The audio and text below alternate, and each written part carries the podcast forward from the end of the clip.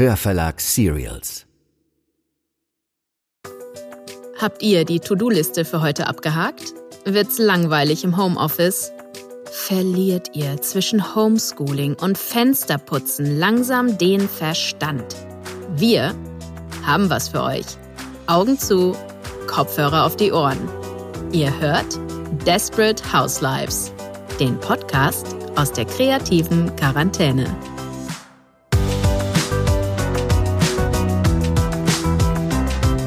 Das ist Folge 9 mit äh, mir und vielen anderen Stars.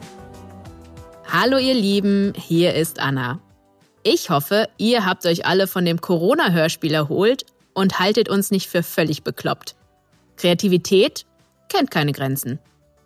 Wir haben euch in der letzten Folge versprochen, dass es weitergeht mit Desperate Housewives. Und, gesagt, getan, haben wir sofort neue tolle Leute angefragt. Die verstöpseln gerade ihre Synapsen, improvisieren in schallisolierten Schränken oder wie ich unter der Bettdecke und haben neue Beiträge für euch in der Mache. Habt also noch ein bisschen Geduld. Wir werden euch in der Zwischenzeit trotzdem aufs Beste unterhalten und haben uns gefragt, was wir euch bieten könnten. Und die Antwort war ganz klar. Wir haben die besten Sprecher und die besten Inhalte. Und mit diesen zwei Zutaten werden wir heute ein schönes Podcast-Süppchen kochen und euch zum Lachen bringen. Ach so, und Geschenke gibt es nachher auch. Zum Einstieg bekommt ihr erstmal als Kostprobe eins unserer Lieblingshörbücher. Die Besteigung des Rum Doodle von William E. Bauman. Es ist eine grandiose Bergsteigersatire aus den 50ern, in der ein paar britische Gentlemen einen exotischen Gipfel erklimmen wollen. Dabei vertut sich der Navigator, der Übersetzer versteht nichts, der Koch kann nichts und der Hauptkletterer ist unmotiviert. Ab und zu fällt auch noch jemand in eine Felsspalte. Oder sie scheitern schlicht am Umgang mit Funkgeräten. Das hört ihr jetzt. Und vielleicht fühlt ihr euch dabei auch an die ein oder andere Telefonkonferenz im Homeoffice erinnert. Ach ja, überlegt mal nebenher, als kleine Übung, ob euch die Stimme des Sprechers bekannt vorkommt. Als ich jedoch gerade zum Reden ansetzen wollte, fing das Funkgerät an zu knattern. Von dem Augenblick an hatten wir größte Verständigungsschwierigkeiten. Und um die Dinge noch schlimmer zu machen, vergaßen wir in unserer Begeisterung, was Jungle uns eingeschärft hatte, und sprachen wie bei einer üblichen Unterhaltung. Das Ergebnis war folgender Dialog. Ich an Wish, sagen Sie Burley, er soll sechs Päckchen von Nummer acht zum Lager vier schicken. Wish an Burley. Sagen Sie Burley, er soll sechs Päckchen Fracht zum Lager vier schicken. Ich, der ich mitgehört hatte, nicht Tracht, acht. Wish. Ich habe nicht Nacht gesagt. Ich, ich habe nicht gesagt, dass Sie das gesagt haben. Constant an Wish. Was soll das heißen? Sie hätten nicht Pracht gesagt. Ich weiß, dass Sie das nicht gesagt haben. Sie haben Päckchen gesagt. Wish. Nein, nein, ich sprach mit Binder. Er sagte nicht Fracht. Oder war zur Nacht. Egal, er braucht sie nicht. Ich, aber ich brauche sie doch. Wish an Constant. Er sagt, er brauchte sie doch. Constant. Braucht was? Wish. Was? Also, Augenblick mal, Binder. Sagten Sie Fracht oder zur Nacht? Ich, ach Herr Jemine. Wish. Er sagt, er will kalten Tee. Constant. Nur er weiß doch, dass wir keinen haben. Meinen Sie, dass er etwas benommen ist? Ich, keinen Tee, keinen Tee. Wish an Constant. Ich glaube schon. Er sagt jetzt, dass er heißen Schnee will. Constant, Jetzt wird es ernst. Er muss delirieren. Fragen Sie ihn, ob er Burley kennt. Wish, Minder. Elefant will wissen, ob Sie pennen. Constant, Wie nach, ob er Burley kennt. Wish, Ich habe nicht Charlie gesagt. ich an Wish. Ich weiß, dass Sie das nicht gesagt haben. Constant an Wish, Ich habe nicht gesagt, dass Sie das gesagt haben. Wish, Bitte seid alle still, während ich langsam verrückt werde. Burley an Constant, Was ist los? Elefant, warum redet ihr Unsinn? Constant, Mich wundert's nicht.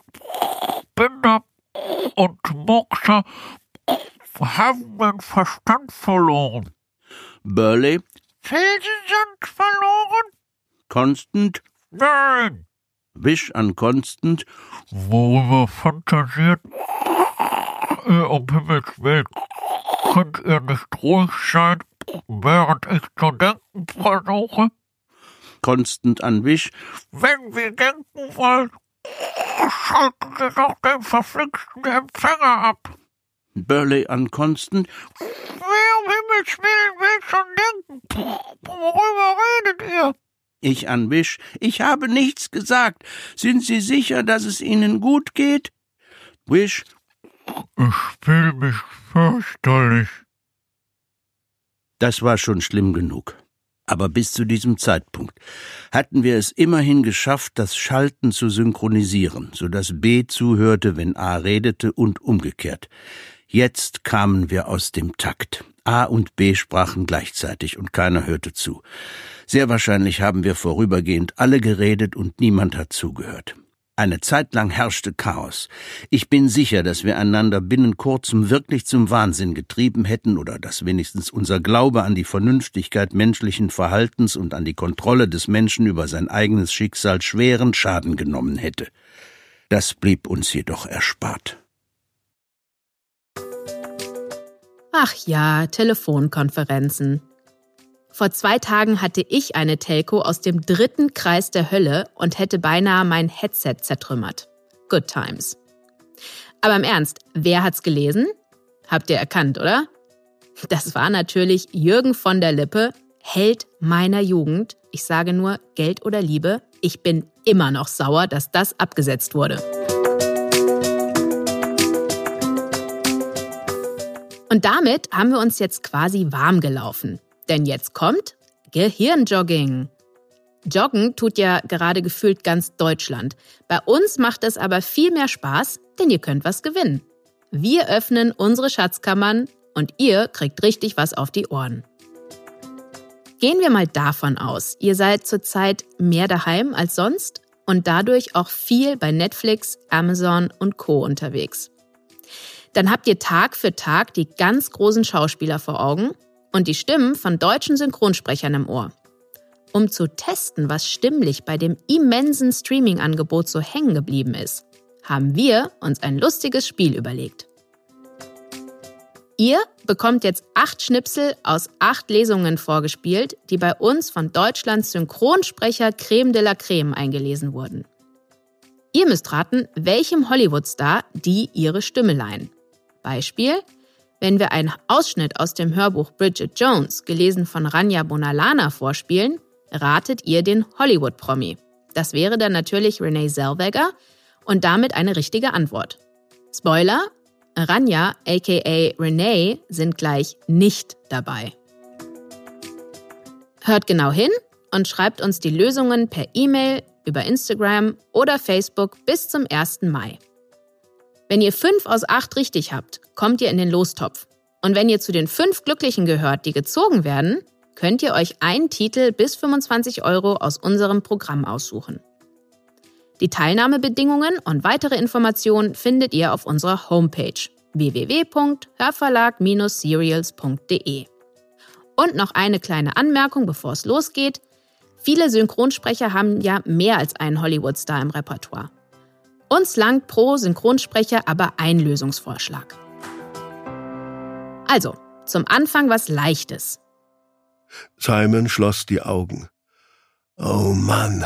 Jupp. Als Simon die Augen wieder geöffnet hatte, missachtete er die Kardinalregel für den Umgang mit Artikeln und Videos im Internet. Niemals die Kommentare lesen. Na, habt ihr ihn erkannt? Ein großer Hollywood-Star, der besonders gut darin ist, seinen Co-Stars Streiche zu spielen und der berühmteste TV-Arzt der Geschichte ist. Ich gehe mal davon aus, der sitzt. Okay, hier kommt Nummer zwei. So plauderte ich über jede Beobachtung, die ich gemacht hatte. Von der Abneigung gegen die Französischdozentin bis zu den Marotten der kleinen Kinder in meiner Nachmittagsbetreuung oder von der Tatsache, dass Suzanne und ich uns beide in einen afroamerikanischen Ingenieurstudenten mit betörend grünen Augen verliebt hatten, den wir zwar hingebungsvoll auf Schritt und Tritt beobachteten, der aber kaum von unserer Existenz Notiz zu nehmen schien. Oh, eine berühmte Stimme, die die Biografie einer sehr, sehr coolen Frau für uns eingelesen hat. Der synchronisierte Hollywood-Star war mit einem sehr berühmten Musiker verheiratet und hat ihren Kindern sehr komische Namen gegeben. Und weiter geht's, Ohren gespitzt. Ich erinnere mich an die Geschichte. Ein Mädchen, das in einem Geheimzimmer eines Hauses im Norden von London gefunden worden war, geschätzt elf oder zwölf Jahre alt, obwohl sie weniger wog als ein halb so altes Kind. Eine Kreatur mit wilder Mähne und wirrem Blick, mehr Tier als Mensch, die auch unter Wölfen groß geworden sein könnte. Alle Marvel-Fans unter euch müssten jetzt eigentlich Bescheid wissen. Die Hollywood-Stars, die sich hinter dieser Stimme verbergen, haben in gleich drei Superhelden-Verfilmungen ganz vorne mitgespielt. Falls ihr noch ratet, macht Pause oder skippt einfach zurück. Ich habe hier nämlich schon die nächste. Er blickte sich im Großraumabteil um. Die Frau, die ihm in der Vierergruppe gegenüber saß, hatte sich tief in die roten Polster des Sitzes gedrückt. Sie hatte die Augen geschlossen und atmete gleichmäßig. Auf der anderen Seite des Mittelgangs starrten die Reisenden entweder auf ihre Mobiltelefone oder nach draußen. Das ist jetzt ein bisschen schwieriger. Diese Sprecherin synchronisiert eine Comicfigur. Aber welche? Tipp: die Comicfigur hat zwei Schwestern und muss öfter nachsitzen. Wir suchen hier aber vor allem Hollywood-Stars, denen sie ihre Stimme leiht. Eher so der südländische Typ. Weiter geht's. Der Cowboy schrie laut auf, als er auf dem Asphalt aufschlug, doch schon nach wenigen Sekunden holte er tief Luft, schüttelte sich und kam auf die Beine. Er rückte sich den Hut zurecht und machte sich auf den Weg, immer wieder Falkis Namen in die Dunkelheit rufend. Uh, fantastische Stimme.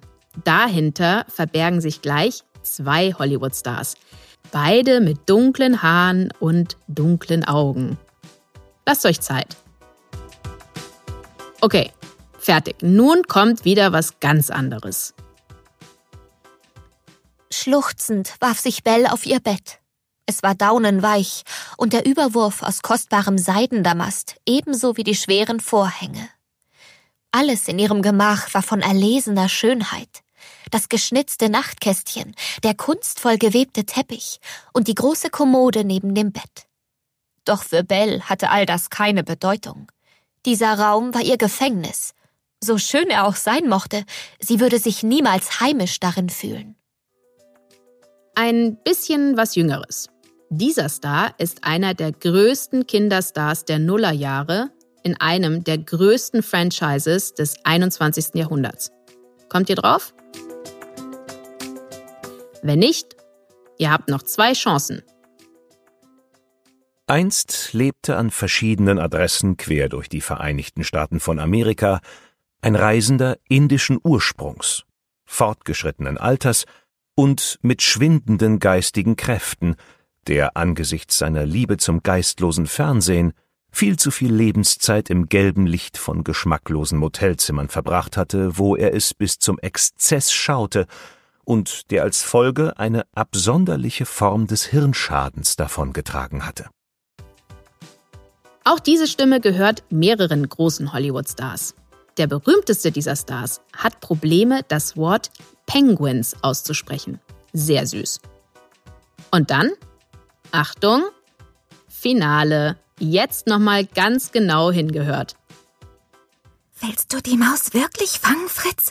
flüsterte Clara Stahlbaum ihrem kleinen Bruder zu. Mit wirrem Haar und zerdrücktem Kleid saß sie in der dunklen Ecke und war kaum zu erkennen. Nur ihre intelligenten braunen Augen glänzten. Klar. Clara lächelte. Die Maus zu fangen, die sie nachts über den Dachboden trippeln hörten, war das einzige, worüber Fritz geredet hatte, seit drei Uhr an diesem Nachmittag. Auch hier gibt es wieder mehrere Möglichkeiten. Einer dieser Stars hatte die wohl anspruchsvollste Chefin der Filmgeschichte. Der andere durfte schon im zarten Alter von zwölf Jahren mit Brad Pitt spielen. Neid. So, das war's. Und sind euch da ein paar bekannt vorgekommen? Wir sind gespannt auf eure Lösungsvorschläge und freuen uns jetzt schon drauf, fünf von euch mit einem Titel eurer Wahl glücklich zu machen.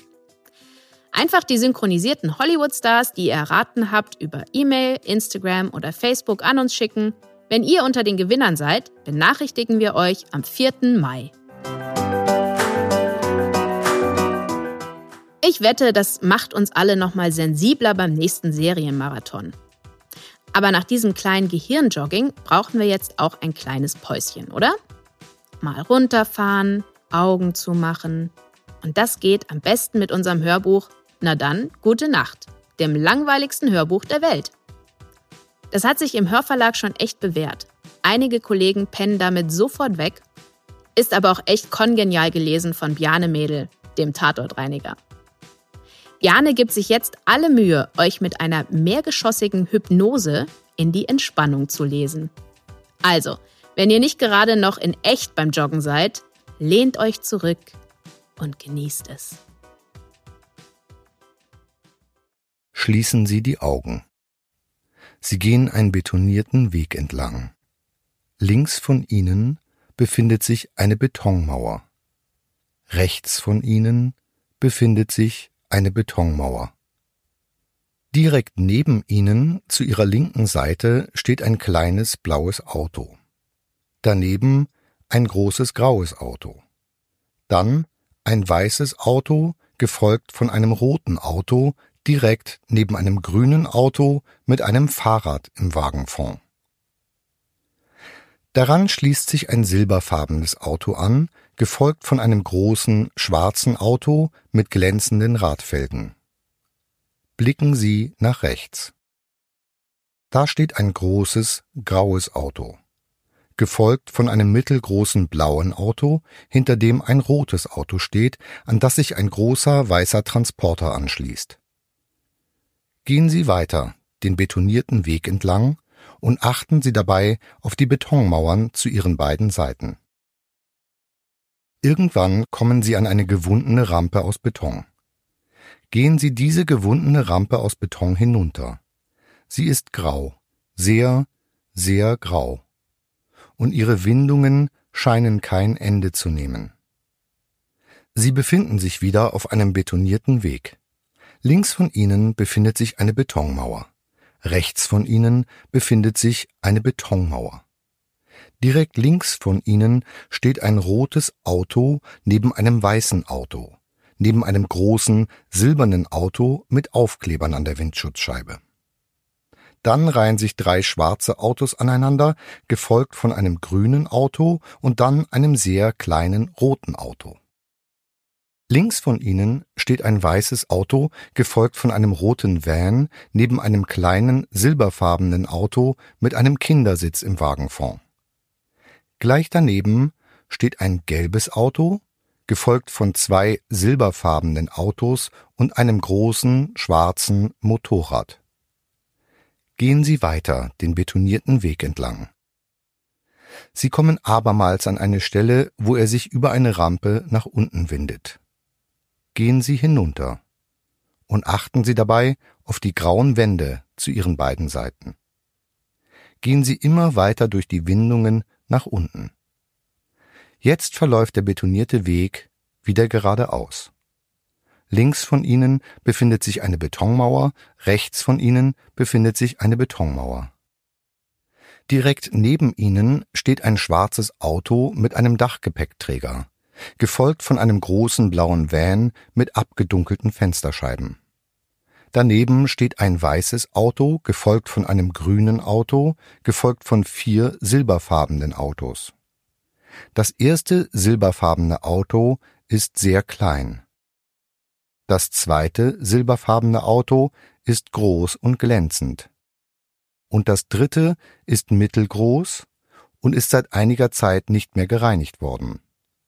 Das vierte ist klein und auf dem Beifahrersitz liegt ein Kissen. Auf ein großes blaues Auto folgen ein weißes Auto und ein kleiner schwarzer Van. Folgen Sie dem Weg, der sich in Spiralen immer weiter nach unten windet.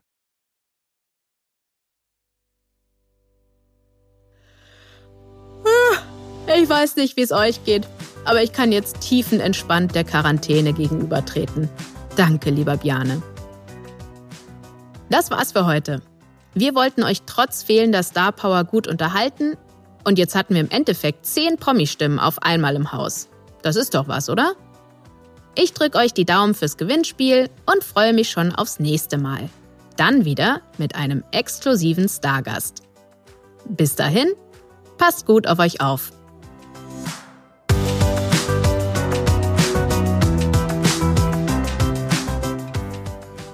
Das war Desperate Housewives der Podcast aus der kreativen Quarantäne. Ich bin Anna Kohler. Die Idee stammt von Susa Willems und mir. Um die Technik hat sich Tom Appel gekümmert. Das Artwork kommt von Nora Piano. Produktion der Hörverlag.